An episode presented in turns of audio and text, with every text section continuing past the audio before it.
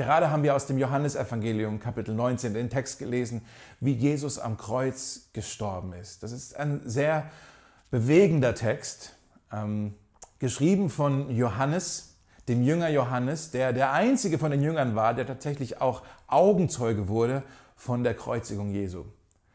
Und ein bisschen später in dem gleichen Kapitel, in Vers 35, dann, da sagt er uns sogar, warum er all das aufgeschrieben hat. Er sagt, ich bezeuge all das, damit auch ihr glaubt.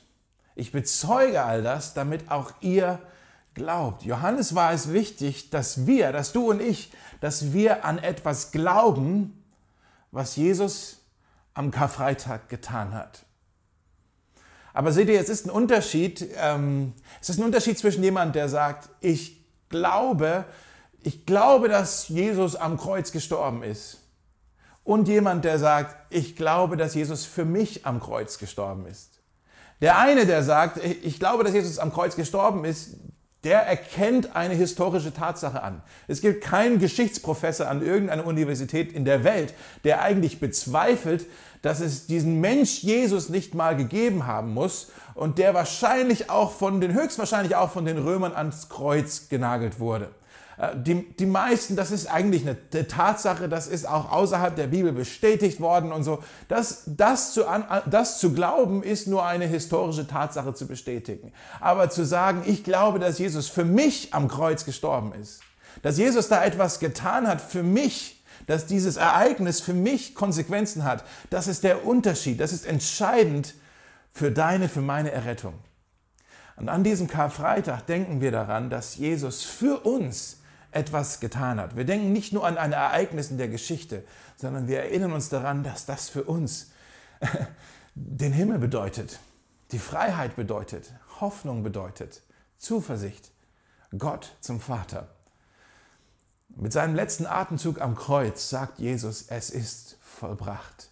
Es ist vollbracht. Er meint damit, es ist etwas vollendet. Es ist etwas ausgeführt. Es, es ist etwas erfüllt worden. Etwas ist zusammengeführt worden.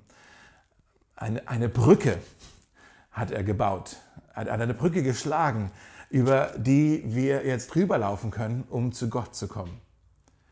Seht ihr, wir wurden geschaffen, um unser Leben in Freundschaft mit Gott, mit unserem Schöpfer zu leben. So hat Gott sich das ausgedacht. Er wollte, dass wir in Gemeinschaft mit ihm leben. Und nur bei ihm blühen wir wirklich auf. Nur bei ihm ist das Leben so, wie es eigentlich sein soll. Nur bei ihm entwickeln wir unser ganzes, entfalten wir unser ganzes Potenzial. Aber aus welchem Grund auch immer hat der Mensch geglaubt, wir schaffen es ohne Gott besser. Wir kommen ohne Gott noch besser zurecht. Wir brauchen diesen Gott nicht. Gott weiß doch gar nicht, was das Beste für uns ist. Und der Mensch hat sich abgewandt von Gott. Diese Abkehr, diese Haltung von, ich schaffe es ohne Gott besser, das ist das, was die Bibel Sünde nennt. Diese Haltung von, ich will mein eigener Gott sein, ich will mein eigener Herr sein, ich mache mich doch nicht abhängig von diesem Gott. Und diese Sünde, diese Abkehr von Gott, logisch, sie trennt uns von ihm. Wir gehen in eine andere Richtung weiter, als er geht. Wir sind getrennt von Gott. Und in dieser Getrenntheit haben wir dann aber relativ schnell gemerkt, dass es uns ohne Gott überhaupt nicht besser geht, dass, dass wir ohne Gott viel unglücklicher und unzufriedener sind. Und wir suchen zwar nach dem Glück überall um uns herum, wir suchen nach Glück in Geld oder in Besitz oder in, in Anerkennung oder in der Karriere oder in Freundschaften oder Beziehungen oder Sex oder wo auch immer. Wir suchen nach dem Glück, aber nichts erfüllt uns. Wir merken innerlich, dass wir einsam sind, dass wir verarmt sind, dass wir hoffnungslos sind, dass wir dass wir innerlich leer sind, dass, dass wir auswegslos sind. Und dann schauen wir zurück auf diese Brücke zu Gott und wir merken, äh, die haben wir selber abgebrannt. Die Brücke ist nicht mehr da.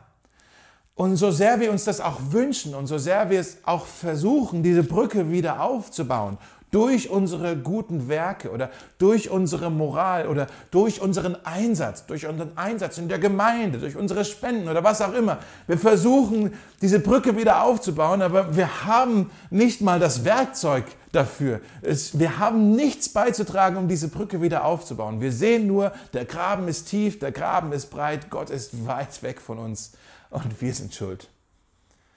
Aber was wir heute feiern an diesem Karfreitag, ist dass der Vater, Gott, dir und mir die Hand gereicht hat, indem er seinen Sohn Jesus für uns hingegeben hat. Und Jesus hat etwas geschafft, etwas gebaut, was wir nie hätten schaffen können, was nie, wir, wir nie hätten wieder aufbauen können. Und es hat ihn sein Leben gekostet. Aber er hat es aus Liebe getan er hat die Liebe, diese Brücke wieder aufgebaut und er bietet uns Vergebung an. Er bietet uns die Chance an, unser Leben in der Gemeinschaft, in der Beziehung mit Gott wieder ganz neu aufzubauen. Sein Tod am Kreuz, was wie eine Tragödie aussah, war eigentlich sein größter Sieg. Es ist vollbracht. Es ist vollbracht. Die Beziehung ist wiederhergestellt. Das ist es, was er vollbracht hat. Meine Frage an dich heute Abend ist, glaubst du das? Glaubst du das? Nicht nur glaubst du an dieses Ereignis, dass Jesus mal am Kreuz gestorben ist, sondern glaubst du das, dass Jesus für dich etwas vollbracht hat, dass er für dich etwas getan hat. Er bietet dir Vergebung an. Er bietet dir Heilung an. Er bietet dir eine zweite Chance an. Er bietet dir sogar den Himmel an und noch mehr, noch mehr als das. In 1. Petrus Kapitel 3, Vers 18, da steht, Christus hat für die Sünden der Menschen gelitten, der Gerechte für die Ungerechten, ein für allemal, damit er uns den Zugang zu Gott eröffnet.